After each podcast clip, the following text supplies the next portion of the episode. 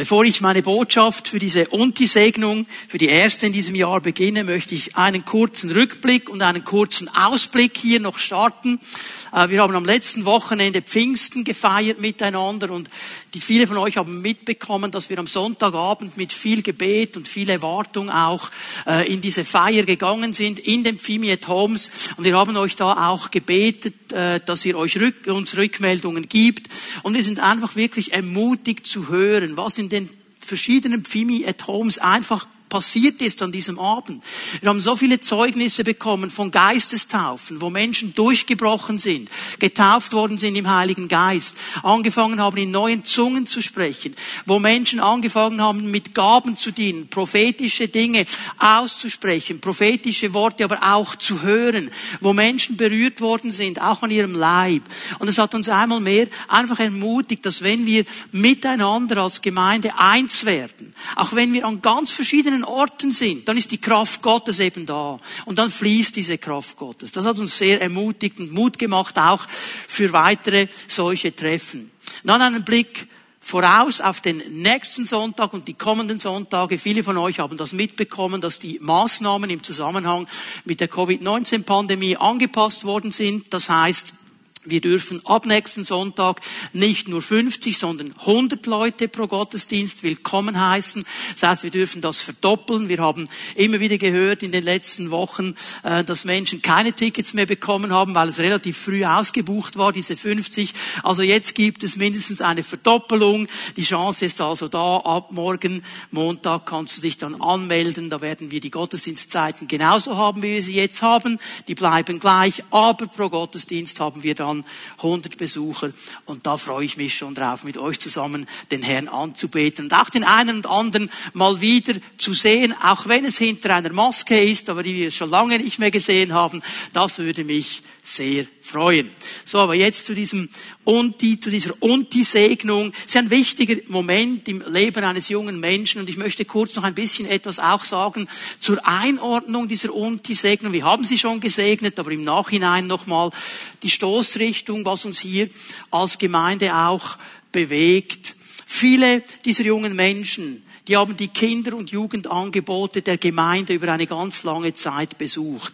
So, diese Unti, das waren ja die letzten drei Jahre eigentlich. Viele haben schon im Kinderhort begonnen, sind durch den Kigo gegangen, durch die Royal Rangers und haben ganz, ganz viele Männer und Frauen so viel Zeit investiert, Gebete investiert. Wir haben diese durchgehenden biblischen Lektionen wo ihr sehr viel mitbekommen habt vom Wort Gottes. Ich sage immer, es ist eigentlich eine Bibelschule, die du hier absolvieren kannst, wenn du sonntags regelmäßig hier bist. Und hier sind so viele Menschen und die freuen sich mit mit euch heute, die euch vielleicht als kleine Kinder noch gehabt haben. Jemand hat mir gesagt, oh, den habe ich als kleinen Stöpsel schon gehabt beim Kio. Schön, das zu sehen. Und so wie ein, ein wichtiger Moment, der hier geschieht, weil diese Unti-Segnung nämlich auf der einen Seite mal heißt, Ihr seid jetzt in, einen, in ein Alter gekommen, wo ihr religiös selber Entscheidungen trefft. Ihr seid in der Regel um die 16 Jahre alt, plus minus. Ich will jetzt niemandem zu nahe treten hier. Aber jetzt sollst du eigentlich selber Entscheidungen treffen. Wie will ich in meinem geistlichen Leben weitergehen? Du hast einen guten Rucksack bekommen. Du hast eine gute Ausbildung bekommen. Du hast gutes Rüstzeug bekommen. Aber jetzt ist es nicht mehr so, dass die Eltern dich dann am Morgen aus dem Bett reißen müssen und fast in den Gottesdienst peitschen müssen. Es ist jetzt deine Entscheidung. Du darfst jetzt selber Entscheidungen treffen und du sollst sie treffen. Das ist eine Seite dieser und die Segnung. So, auf der anderen Seite, und das ist das, was wir gemacht haben, das ist uns sehr wichtig, haben wir euch gesegnet für diesen neuen Lebensabschnitt, gesegnet für diese Entscheidungen als geistliche Familie. Ihr seid ein Teil dieser Pfimi Bern, weil ihr hier auch aufgewachsen seid, weil eure Familien hier sind. Und da wollen wir auch als Familie, die trägt, hier sein. Und dafür haben wir euch auch gesegnet, dass ihr gute Entscheidungen trefft. Wir werden, ich habe das schon kurz erwähnt, in diesem Jahr ja zweimal eine Unti-Segnung feiern. Die Unti-Segnung heute Morgen ist die Unti-Segnung eigentlich ein Teil der Klasse, die letztes Jahr den Unti schon beendet hat. Da konnten wir wegen Corona das nicht so durchführen, wie wir wollten. Haben wir das ein Jahr verschoben. Und dann werden wir am 20. Juni dann die aktuelle Klasse, Abgängerklasse noch segnen. Es gibt also zwei und ich werde die Botschaften auch ein bisschen aufeinander abstimmen.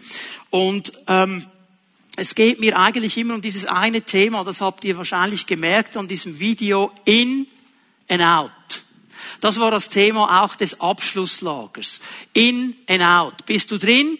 Bist du draußen? Man könnte auch sagen, bist du in, also bist du angenommen oder bist du out, bist du nicht so angenommen. Das sind ganz wichtige Fragen, die uns alle ja beschäftigen. Da müssen wir nicht Teenager sein, dass uns diese Fragen beschäftigen. Die stellen wir uns auch als AHV-Teenager, wie soll ich das jetzt sagen, stellen sich uns alle. Also von daher, dieses Wort, das ich dem Herzen habe und von dem ich glaube, dass der Herr es uns deponieren möchte, ist sicher ein Wort an euch, die ihr hier gesegnet worden seid heute Morgen, aber auch an uns als ganze Gemeinde.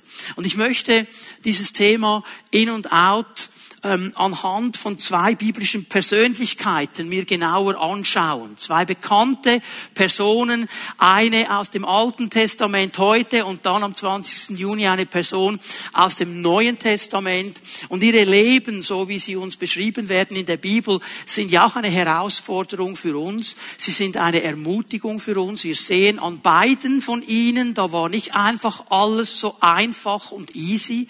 Da waren viele Herausforderungen da. Und trotzdem haben sie immer wieder eine Entscheidung getroffen, nämlich eine Entscheidung, in zu sein. Nicht in bei den Menschen, aber in bei Gott. Eine Entscheidung getroffen, da zu sein, wo Gott ist, bei ihm zu sein. So, da möchte ich heute mal den Punkt setzen. Wir wollen die Bibel aufschlagen. 4. Mose 14, Vers 24. 4. Mose 14, Vers 24. Gott spricht hier, ich werde das ein bisschen dann einrahmen, in was die Begebenheit ist, wo er spricht, es ist ein Reden Gottes hier. Und er sagt jetzt Folgendes über die erste Person, die wir uns heute anschauen. Mein Diener Kaleb dagegen ist anders. Mein Diener Kaleb dagegen ist anders. Es geht mir heute Morgen um Kaleb und die Herausforderung, die Ermutigung, die er uns schenkt für unsere Leben. Er ist anders. Er hat stets treu zu mir gehalten. Ihn will ich in das Land bringen, das er schon betreten hat, und seine Nachkommen sollen es erobern. Aber der Herr sagt hier zwei Dinge über den Kaleb. Er gibt ihm eigentlich ein Zeugnis. Es ist der Herr, der hier spricht. Und er sagt mal, erstens, Kaleb ist anders. Okay, das kann jetzt ja alles heißen. Wenn jemand anders ist, kann er ja auch komisch sein oder so. Das ist hier aber nicht gemeint. Es ist positiv anders. Eigentlich steht im Hebräischen, wenn man das wörtlich übersetzen würde, hier, ich habe es gelesen aus dem neuen Lebens, das ist eine Übertragung. Eigentlich heißt es im Hebräischen, mein Diener Kaleb hat einen anderen Geist. Er hat einen anderen Geist. Ich werde das ein bisschen erklären, was das heißt. Und das Zweite, was er sagt, der Herr über ihn, Kaleb ist treu. Er ist mir völlig und ganz nachgefolgt. In den Höhen und den Tiefen. Er ist treu. Und ich möchte euch über diesen Kaleb ein paar Dinge mal zeigen heute Morgen. Ich sage das euch, die ihr gesegnet worden seid. Ich sage uns das allen, wenn ihr von diesem Kaleb das lesen, er ist anders, er ist treu, dann haben wir so im ersten Moment das Gefühl, ja, das ist so wieder ein geistlicher Superheld. Das ist wieder so eine Kategorie, die wir Normalsterblichen nicht erreichen können. Und da höre ich gar nicht hin, weil das schaffe ich ja eh nie. Darum mein erster Punkt, der ganz, ganz wichtig ist. Kaleb ist ein Mensch wie du und ich. Kaleb ist ein Mensch, wie du und ich. Da ist nichts von geistlicher Superheld. Der hat nicht irgendwie wie der Obelix schon als Kind in den Zaubertrank gefallen und dann hat er einfach einen Bonus für das ganze Leben. Kannst du vergessen. Wenn wir ein bisschen auf die Spuren gehen, ich muss das relativ schnell machen. Sein Vater heißt Jefune. Und von Jefune wissen wir, dass er ein Kenasiter ist. Er gehört zum Stamm der Kenasiter. Das kannst du nachlesen im 4. Mose 32, Vers 12. Was sind die Kenasiter? Die Kenasiter sind ein ganz spezieller Stamm und dieser Stamm hat so in südlichen Negev gewohnt, in dieser Wüstengegend äh, zwischen dem äh, zwischen Eilat und und Jerusalem jetzt mal groß eingeordnet. In dieser Wüstengegend haben die gewohnt. Und und das ganz Wichtige jetzt, die haben nicht zum Volk Israel gehört. Also die Kenasiter sind nicht Nachfahren eines der zwölf Söhne Jakobs. Das sind also Außenseiter, sage ich jetzt mal, die haben nicht dazugehört. Aber im Laufe der Geschichte haben sie sich Israel angeschlossen. Sie haben gemerkt, das ist zwar nicht unser Volk, ist nicht unsere Nation, aber da wollen wir dazugehören. Da sind wir dabei. Dieser Gott, den diese Israeliten anbeten, dem sie folgen, dem wollen wir auch dienen. Und sie werden dann im Laufe der Geschichte dem Stamm Juda zugerechnet. Jetzt hätte ich fast gesagt, wir müssen hier verstehen, er ist kein Reinrassiger. Ihr könnt das einordnen, was ich damit meine. Er ist nicht geboren in diesem Stamm Juda. Er ist nicht ein direkter Nachfahre, einer der zwölf Stammesväter Israels. Er ist eigentlich jemand, der von außen hinzugekommen ist. Und ich denke, das ist eine interessante Sache, weil er hat hier einen gemischten Stammbaum. Und aufgrund seines Stammbaumes und denkt doch nicht, dass die Dinge damals anders waren als heute. Da kann ich mir vorstellen, dass es schon den einen und anderen gab, der so diese klare Nachlinie hatte, das ist mein Vorfahre, ich stamme direkt von Levi ab oder von was ich, wie sie alle hießen, ich habe eine reine Linie, dass dann vielleicht der eine oder andere schon ein bisschen die Augenbraue gerümpft hat, wenn Kaleb kam. Ja, der ist schon dabei. Aber der hat nicht so einen schönen Stammbaum wie ich. Der hat nicht so eine schöne geistliche Biografie wie ich. Der war nicht von Anfang an hineingeboren. Das ist Kaleb. Der hatte eine Biografie und er hätte Gründe gehabt, zu sagen, ich bin nicht gleichwertig. Ich gehöre nicht ganz dazu, ich gehöre schon dazu, aber nicht ganz. So bis ins Letzte. Ich bin vielleicht nicht würdig, weil mir fehlt da noch etwas. Er hatte diese Biografie wo er gedacht hätte, ich könnte das so empfinden. Und trotzdem bekommt er jetzt dieses Zeugnis. Er ist anders.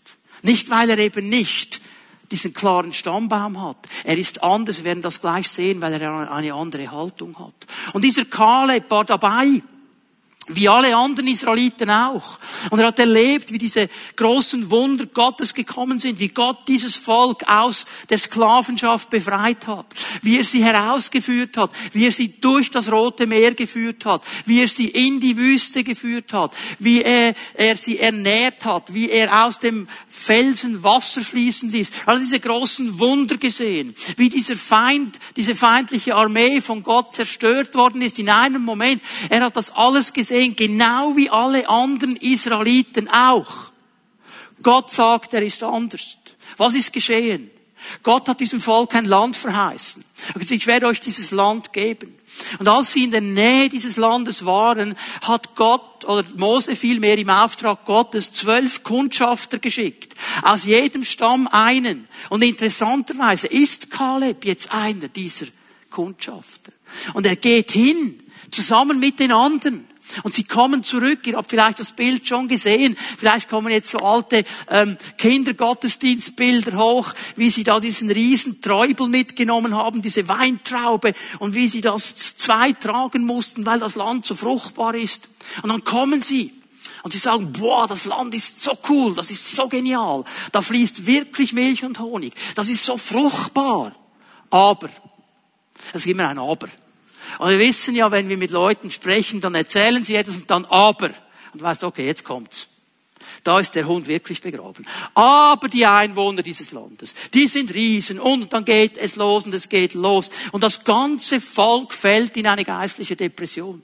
Das ganze Volk hat keinen Glauben mehr, außer Kaleb und Josua.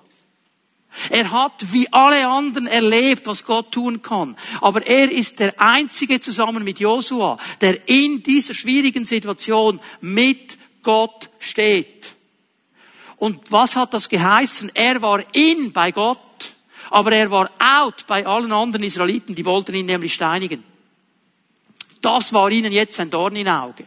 Und jetzt kommt dann vielleicht das ganze Spiel von, ja, du bist ja nicht mal ein Reinrassiger, du gehörst mal nicht mal ganz dazu, dein Vater ist ja ein Kenasiter und jetzt willst du hier den großen Guru spielen. Das hat dann hier vielleicht gespielt. Und dieser Kaleb, er bleibt einfach dran. Er bleibt einfach dran. Ich sehe hier etwas ganz Wichtiges, hör mir bitte gut zu. Gottes Wirken zu erleben führt nicht automatisch zur treuen Nachfolge. Ich sage es noch einmal. Gottes Wirken zu erleben. Und wenn es so gewaltig ist, wie das Meer, das geteilt wird, das führt nicht automatisch dazu, dass du Gott nachfolgst. Und das sehen wir in dieser Geschichte.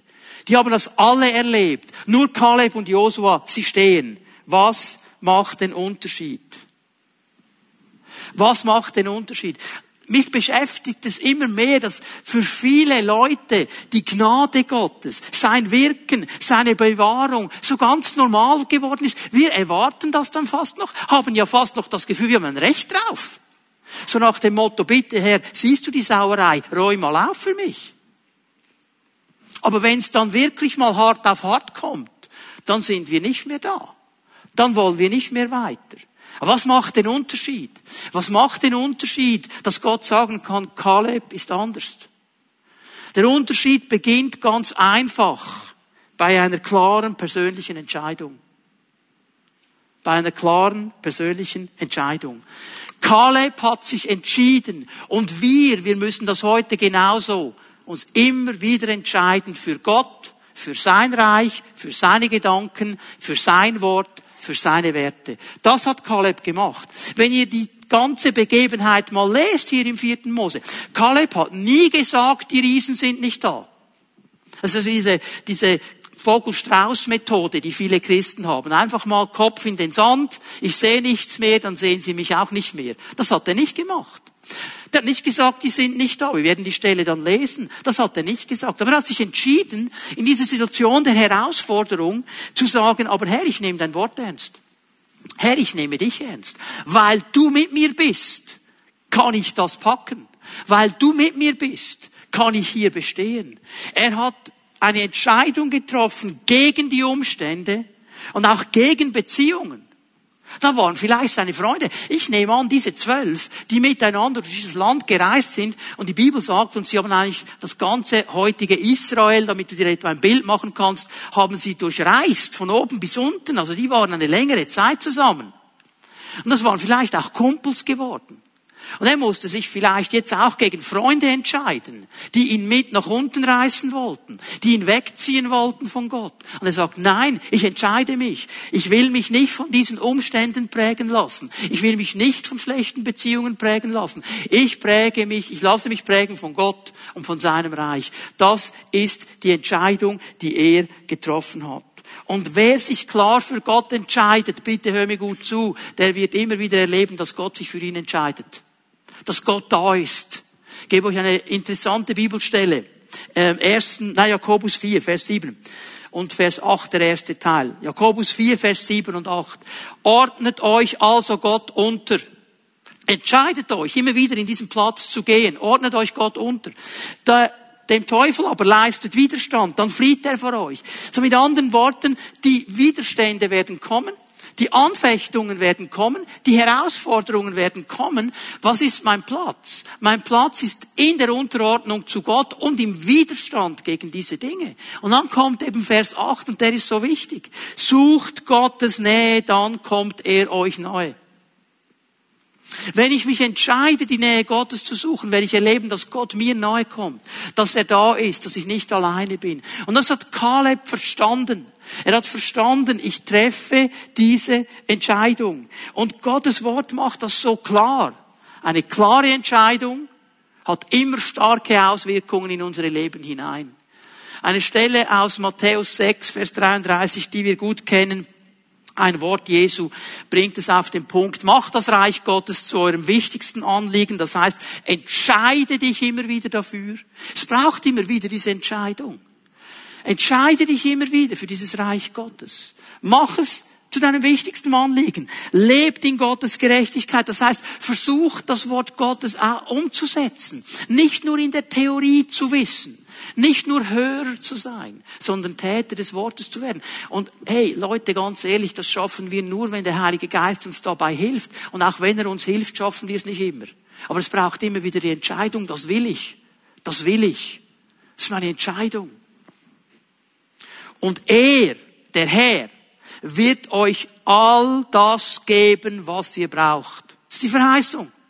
Wenn ich diese Nähe Gottes suche, wenn ich mich immer wieder ihm unterordne, wenn ich immer wieder sein Reich an erster Stelle setze, wenn ich sage, dein Wort, Herr, soll mich prägen. Er hat sich hier eigentlich verpflichtet, ich sage es mal bewusst mit diesen Worten, er hat sich dazu verpflichtet, mir zu sagen, wenn du das tust, dann werde ich schauen, dass du immer all das hast, was du brauchst. Nicht alles, was du willst, aber was du brauchst. Ich werde nie zu kurz kommen. Kaleb hat das verstanden. Er hat diese klare Entscheidung getroffen. Und das wird sichtbar in seinem Leben.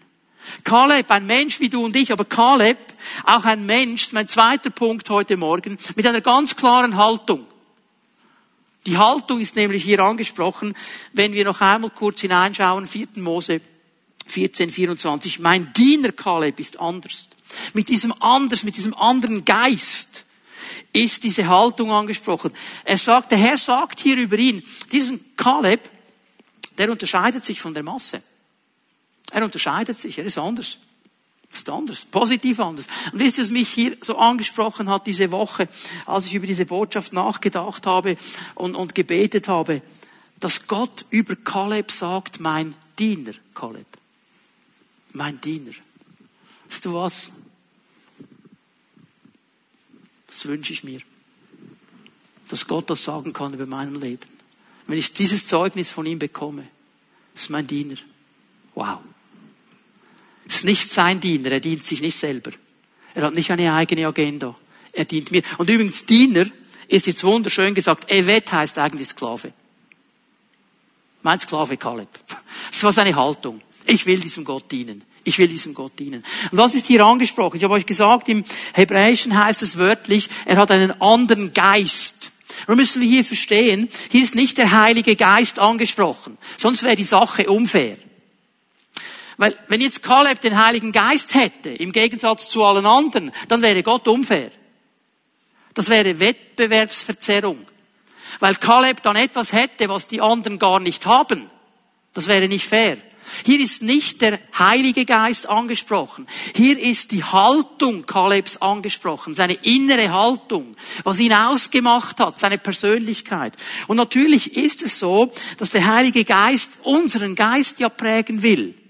Der Heilige Geist, den wir geschenkt bekommen haben als Menschen des neuen Bundes, er will in mir ein Werk tun, indem er meinen Geist, meine Haltung, meine Persönlichkeit verändert. Die Bibel übrigens nennt das Heiligung der Prozess der Heiligung. Der Geist Gottes in mir ein Werk tut und das in meiner Haltung sichtbar wird. Was Gott hier sagt, ist folgendes. Kaleb hat eine andere Haltung, einen anderen Charakter, eine andere Mentalität. Bei ihm ist etwas anders. Gott ist im Leben Kalebs nicht einfach eine Theorie. Nicht einfach etwas, was ich auch noch weiß und auch noch kenne, sondern der bestimmende Faktor. Mit Gott zu leben, ihm nachzufolgen, heißt er eben in dieser engen, tiefen Beziehung zu stehen. Kaleb hat das verstanden. Und darum mag ich eigentlich gar nicht so sehr von Christen sprechen. Diese Christen. Weißt du, was mir besser gefällt? Nachfolger. Nachfolger. Ich bin ein Nachfolger Jesu. Warum? Nicht jeder Christ ist ein Nachfolger Jesu, aber jeder Nachfolger Jesu ist ein Christ. Okay? Darum spreche ich lieber von Nachfolgen. Menschen, die sich entschieden haben, die einen Punkt in ihrem Leben haben, wo sie gesagt haben, diesem Gott will ich nachfolgen. Und wenn du das getan hast, dann kannst du das auch verifizieren. Also ich spreche jetzt nicht hier von Datum und Uhrzeit. Aber du weißt, es gab diesen Moment in meinem Leben. Und du weißt, ich muss ihn aber immer wieder erneuern. Weil im Vorwärtsgehen mit dem Herrn, in der Nachfolge werden diese Dinge angefechtet. Und wenn du das nicht getan hast, dann möchte ich dich einladen, das heute Morgen zu tun. Zu sagen, diesem Gott will ich nachfolgen, wie Kaleb. Ich wünsche mir, so ein Zeugnis zu bekommen, wie Kaleb es bekommen hat. Alle Israeliten, das ganze Volk Israel, Israel als Kämpfer Gottes, die für Gott da sind, eigentlich hätten alle Israeliten Nachfolger sein sollen. Das ist ein Volk Gottes. Soweit jetzt mal die Theorie. Wenn es nämlich hierher auf hart kommt, hart auf hart, dann sind eben nicht alles Nachfolger. Da muss Gott sagen, Kaleb ist anders. Was, um was geht es hier? Die sind zurückgekommen. Sie haben gesagt, oh, schönes Land, aber all die Riesen. Und dann haben sie angefangen, dieses Land matig zu machen. Es ist ein interessanter äh, psychologischer Reflex auch, ein seelischer Reflex. Wenn ich etwas, das ich eigentlich haben möchte, nicht bekommen kann, dann muss ich es mir selber matig reden. Kennt ihr die Aesop-Fabeln? Der Fuchs, der die Trauben wollte. Und ein Fuchs ist ja ein Tier mit so kleinen Beinchen, der kommt nicht so hoch. Und dass er dann versucht hat, mal raufzuspringen, ich kann ihm gut nachfühlen, ich komme auch nicht überall hin. Bin froh, dass wir zu Hause so ein Schämmeli haben. Wenn es ganz oben ist, kann ich dann auf Schämmeli stehen und komme auch noch rauf, weil ich ja nicht unbedingt der Längste unter uns bin. Und dann kannst du das auch einrennen. Der Fuchs, der hat es versucht und versucht und versucht. Irgendwann wurde es ihm zu blöde. Was hat er gesagt? Ja, die sind eh sauer die Trauben. Und dann hast du dir etwas eingeredet. Das ist hier geschehen. Ah, oh, das Land wäre schon gut, aber keine Chance und so weiter. Jetzt kommen diese Herausforderungen, es kommen diese Hindernisse. Und was geschieht? Unter diesem äußeren Druck wird sichtbar, was mich ausmacht. Wird sichtbar, was meine Persönlichkeit ausmacht. Ich kann dir gut vorspielen, dass in meinem Leben alles easy ist, dass ich ein Top-Nachfolger bin und dass Jesus und so weiter. Aber wenn der Druck kommt und ich werde gedrückt von allen Seiten, dann kommt raus, was drin ist. Dann sehen wir, was drin ist. Und wir sehen bei diesem Volk, was drin ist. 4. Mose 14, Vers 1. Das ist ihre Reaktion auf diese Worte, die sie gehört haben. Da schrien alle Israeliten laut auf und weinten die ganze Nacht hindurch. Sie murrten gegen Mose und Aaron und klagten, wären wir doch bloß in Ägypten oder hier in der Wüste gestorben, ach, wären wir doch schon tot. So, das kommt raus. Und jetzt mal kurze Frage. Aaron und Mose bekommen jetzt auch noch ihr Fett weg. Funktioniert immer gut. Wenn es nicht mehr läuft, sind die Leiter schuld. Ich weiß jetzt aber nicht, ob es Mose und Aaron waren, die diese Leute irgendwie an die Kette genommen haben und aus Ägypten rausgezogen haben. Die sind ja alle mit. Und die haben Wunder Gottes erlebt. Und jetzt kommt diese erste Situation und was kommt zum Vorschein in diesem Volk? Ein Geist des Unglaubens, des Nichtvertrauens, des Nicht auf Gott bauens. Es kommt ein Geist der Hoffnungslosigkeit, aber auch des Stolzes. Ja, wir hätten es besser gewusst, wären wir nur in Ägypten geblieben. In der Sklavenschaft. Hallo? Diese Rebellion gegen die Wege Gottes, das kommt hier zum Ausdruck in diesem Volk. Und wenn Gott jetzt sagt, Kaleb ist ein Mann, der anders ist, Warum ist er anders? Weil er anders reagiert hat. Er hat ganz anders reagiert. So, jetzt mal Originalton Kaleb. Reaktion auf dieses Murren, auf dieses Weinen, auf dieses Anklagen. 4. Mose 14, Vers 8. Wenn der Herr uns gut gesinnt, ist eine rhetorische Frage, die er hier stellt weil er weiß, der Herr ist uns gut gesinnt. Er weiß, der Herr hat den Auftrag gegeben. Wird er uns in dieses Land bringen und es uns geben? Es ist ein Land, in dem Milch und Honig überfließt. er bringt das Gute, er bringt das Positive. Und jetzt schau mal der nächste Vers, Vers 9. Lehnt euch nicht gegen den Herrn auf. Habt keine Angst von den Bewohnern des Landes. Er sagt nicht, die sind nicht da. Er sagt nicht, das wird ein Sonntagsspaziergang. Er sagt, das wird eine schwierige Sache. Die sind da. Und die gehen nicht einfach. Das gibt Kampf, das ist Herausforderung. Aber habt keine Angst vor ihnen. Sie werden eine leichte Beute für uns sein. Warum? Nicht, weil wir so gut sind. Sie haben keinen Schutz. Aber mit uns ist der Herr. Er kann hier in die geistliche Welt hineinschauen. Sagt er, die haben schon große Städte. Die haben sich schon hinter diesen Mauern verschanzt. Die haben vielleicht auch eine Armee. Aber eigentlich sind sie nicht geschützt, weil Gott mit uns ist. Weil Gott gesagt hat, ihr bekommt das. Sie haben keinen Schutz. Mit uns ist der Herr. Habt also keine Angst vor ihnen. Ist im Hebräischen steht hier etwas Wunderschönes. Äh, in vielen Übersetzungen gibt es das noch. Das ist jetzt eine Übertragung hier. Ist alles richtig übertragen. Aber das Wortspiel im Hebräischen ist so schön. Die fressen wir wie Brot. Die fressen wir wie Brot. Ist kein Problem.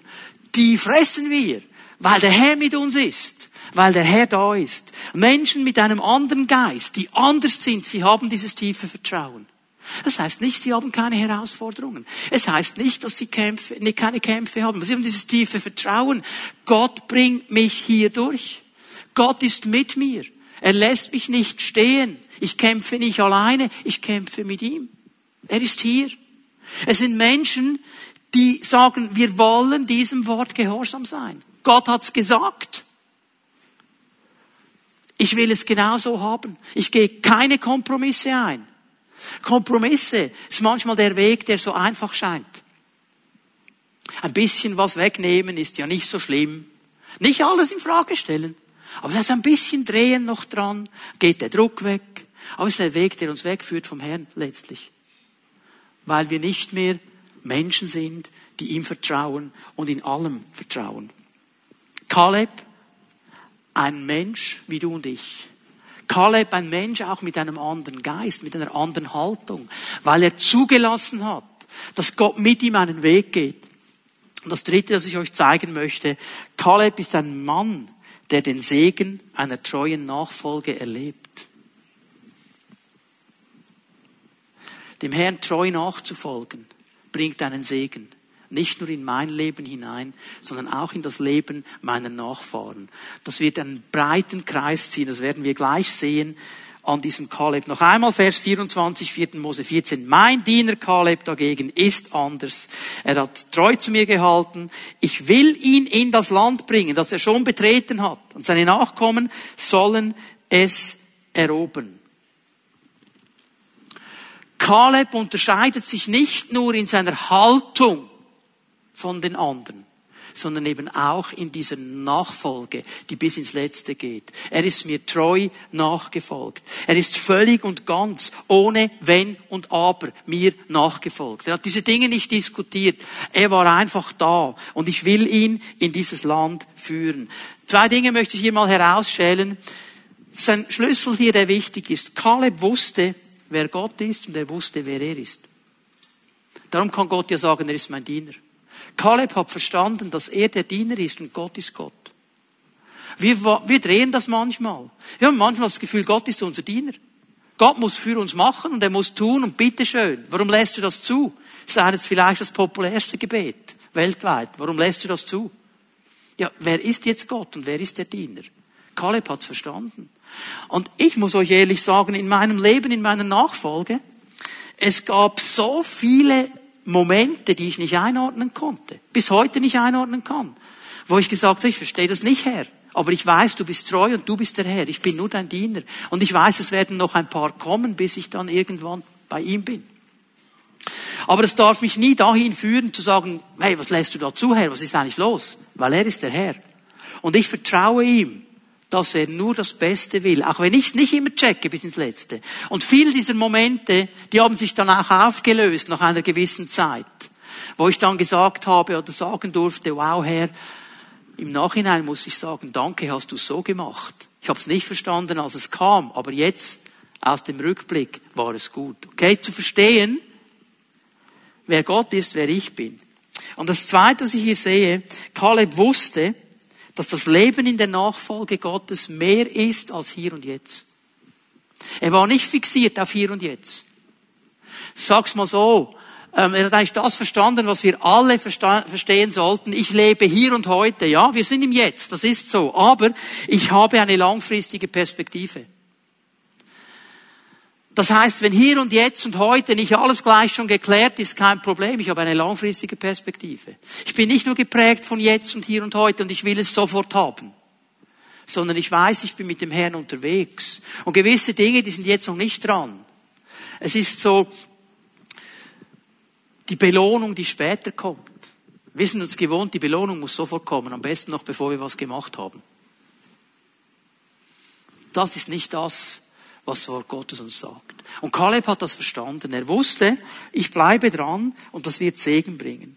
Und jetzt nochmal Folgendes, bitte Leute. Gott treu nachzufolgen heißt nicht, dass wir von jeder Herausforderung und von jedem Widerstand verschont bleiben. Gott war nicht so amüsiert über diese ganze Situation, die wir hier angelesen haben. Er war nicht darüber amüsiert, dass im ganzen Volk nur dieser Kaleb und dieser Josua schlussendlich zusammen mit Mose und Aaron auf, auf seiner Seite standen. Und er hat eine Konsequenz ausgesprochen.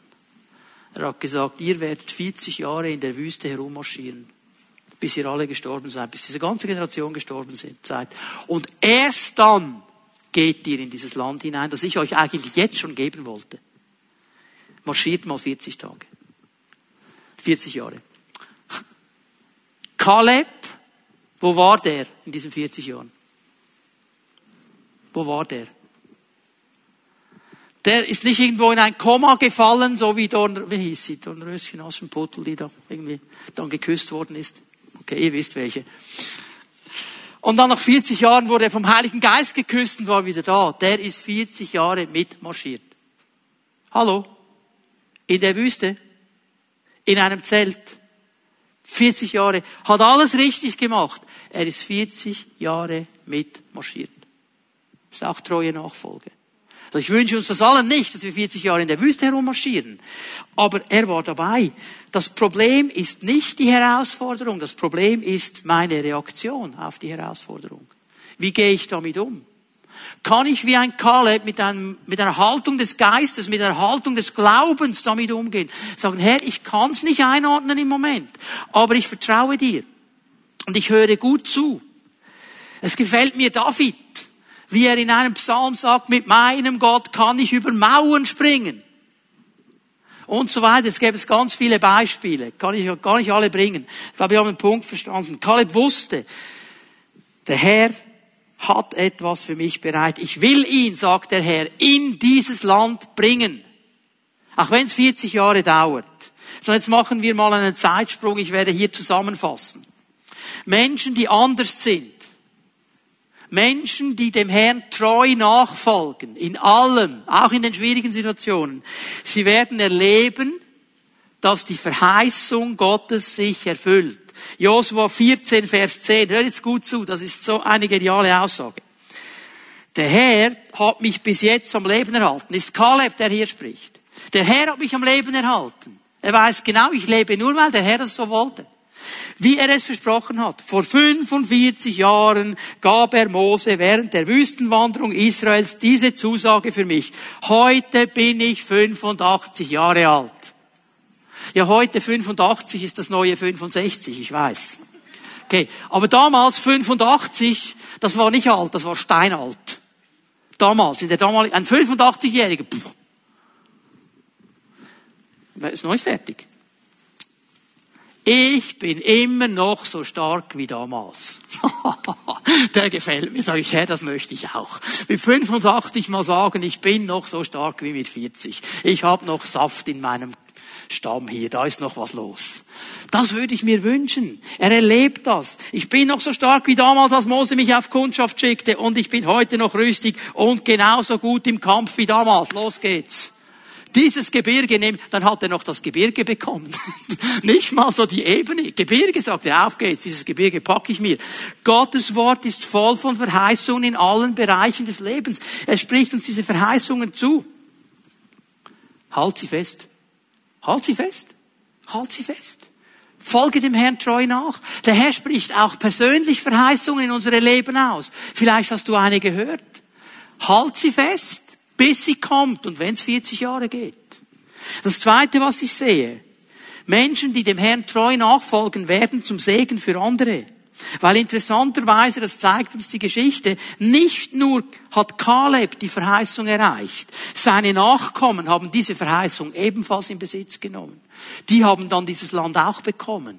Die waren damit hineingenommen. Menschen, die dem Herrn völlig und ganz nachfolgen, werden zum Segen sein für andere Menschen. Und das wünsche ich mir für uns alle, dass wir hier so wie Kalebs werden können. Kalebs und Kalebinen. Geht ja alle an, Männer und Frauen dass wir Menschen werden, die festhalten an diesem Segen, festhalten an dieser Nachfolge, festhalten an diesem Herrn und dann erleben dürfen, wie nicht nur Segen in unsere Leben kommt, sondern wie wir zu Trägern dieses Segens werden für andere Menschen, dass Segensspuren kommen. Und was steht am Anfang? Ganz am Anfang steht eine Sache. Meine und deine persönliche Entscheidung. Diesem Herrn ganz nachzufolgen. Völlig nachzufolgen. Von ganzem Herzen nachzufolgen. Hier beginnt alles. Und da, bei diesem Punkt möchte ich euch einladen, aufzustehen mit mir. Und hier langsam, aber sicher zu einem Ende kommen dieses Gottesdienstes. Ich möchte dich einladen, für einen Moment einfach mit mir zusammen vor dem Herrn still zu werden. Öffne dein Herz, lass den Heiligen Geist hineinsprechen in dein Herz dass er zu dir reden kann. Vielleicht will er eine Verheißung noch einmal erwähnen, die er dir schon mal gezeigt hat. Vielleicht will er dir einfach Mut machen in der schwierigen Situation, wo du vielleicht stehst im Moment. Und vielleicht ruft er dich heute Morgen zum ersten Mal oder ganz neu diese Entscheidung zu treffen. Ihm ganz völlig und klar nachzufolgen. Lass uns einen Moment still werden vor dem Herrn.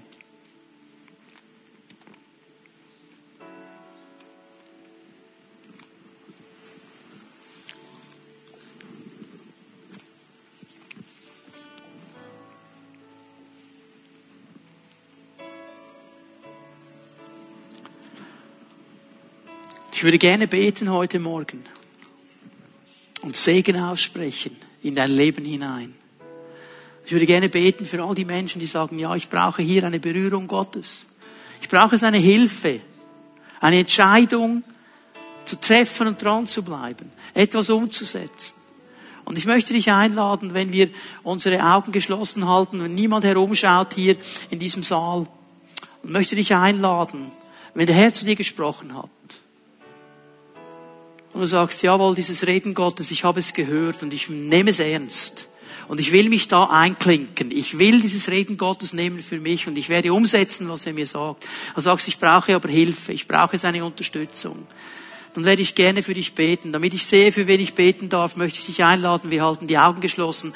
Streck einfach da, wo du bist, deine Hand aus zum Herrn dann werde ich gerne dich einschließen in dieses Segensgebet. Danke, Herr. Ja, zeig ihm das einfach. Wenn du merkst, hier hat er mich herausgefordert, dann werde ich gerne für dich beten. Danke, Herr. Herr Jesus, wir danken dir für diesen Moment.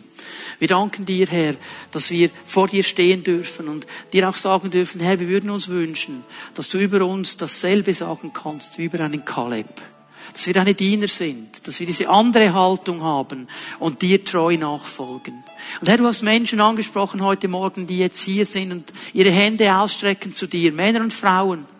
Und ich danke dir, dass du ihnen jetzt begegnest und dass du sie durchflutest mit deiner Gegenwart, durch strömst mit deiner Kraft. Es ist diese Entscheidung, die sie getroffen haben, wo sie auf dein Reden eingehen und es ernst nehmen, dass du ihnen dabei hilfst. Dass die Kraft deines Geistes kommt und sie beflügelt, da dran zu bleiben. Und ich danke dir, dass in diesem Moment ab jetzt heute etwas anders sein wird, weil du einen neuen Raum bekommst in diesem Leben. Und dafür danke ich dir in Jesu Namen. Amen.